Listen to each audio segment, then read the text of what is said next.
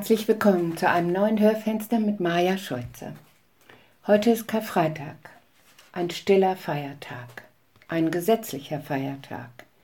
Die Menschen sollen zur Ruhe finden und zur Ruhe kommen. Auch in den Kirchen ist es still. Kein feierliches Glockengeläut, keine Orgelklänge, keine Kerzen, ein ungeschmückter Altar. Es ist still. Und doch, ohne Karfreitag würde es kein Ostern geben. Ostern verheißt uns Christen die Auferstehung nach dem Tod. Ich möchte heute die Geschichte der Kreuzigung Jesus lesen. Begleiten Sie ihn ein Stück auf seinem Weg zur Richtstätte. Spüren Sie dem nach, was da passiert.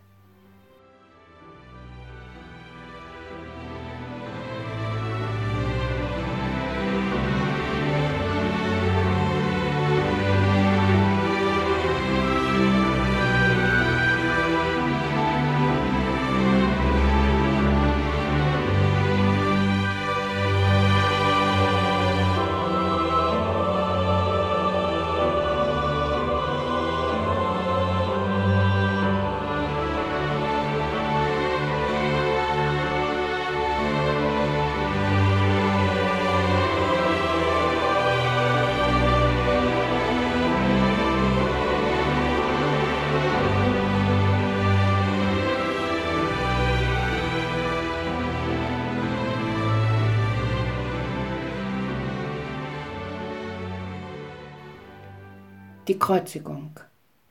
Die Richtstätte lag draußen vor den Stadtmauern auf einem Berg, den man wegen seiner Form Golgotha, das bedeutet Schädelhöhe, nannte. Das war ein trauriger und passender Name. Der Weg dorthin war weit und schwer für die Verurteilten, vor allem wenn sie wie Jesus ihren Kreuzbalken selber tragen mussten.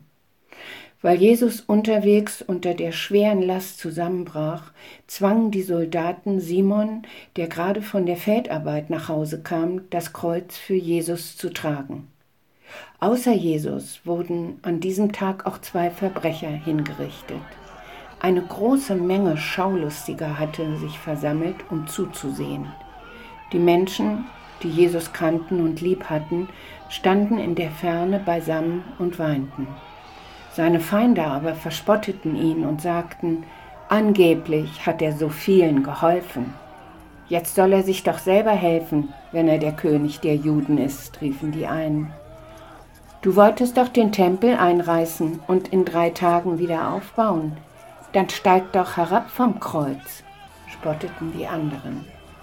Oben am Kreuz war eine Holztafel angebracht, auf der stand in Hebräisch, Lateinisch und Griechisch Jesus von Nazareth, König der Juden.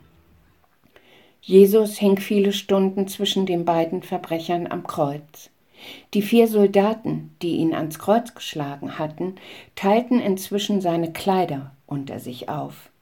Sein schönes Untergewand wollten sie nicht zerschneiden. Deshalb würfelten sie darum, wem es gehören sollte. Vater, vergib ihnen, denn sie wissen nicht, was sie tun.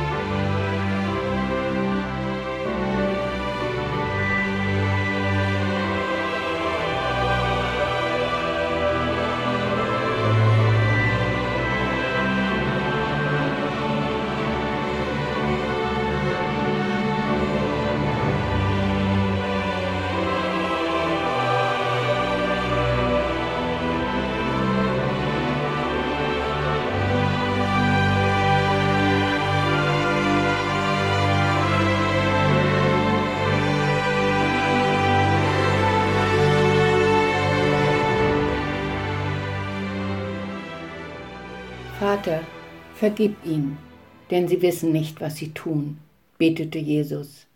Da entdeckte er seine Mutter unter den Trauernden. Sie stand bei Johannes, dem Jünger, den er besonders liebte, und weinte. Jesus wollte sie trösten und sagte, Das ist jetzt dein Sohn, und zu Johannes, das ist deine Mutter. Johannes legte seinen Arm um Maria. So zeigte er Jesus, dass er sich um seine Mutter kümmern würde.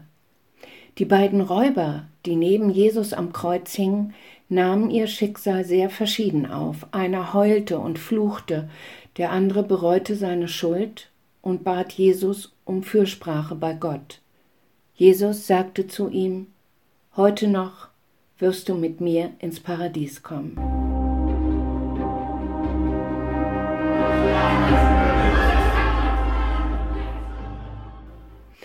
Um die sechste Stunde brach eine große Finsternis im ganzen Land herein. Sie dauerte bis zur neunten Stunde. Die Erde bebte, der Vorhang im Tempel zerriss. Verzweifelt rief Jesus, Eli, Eli, mein Gott, mein Gott, warum hast du mich verlassen? Er ruft nach Elias, riefen einige der Umstehenden. Er hat Durst, sagte einer der Soldaten.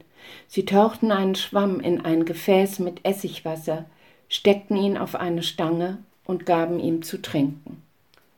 Danach sagte Jesus, es ist vollbracht. Und dann neigte er seinen Kopf zur Seite und starb.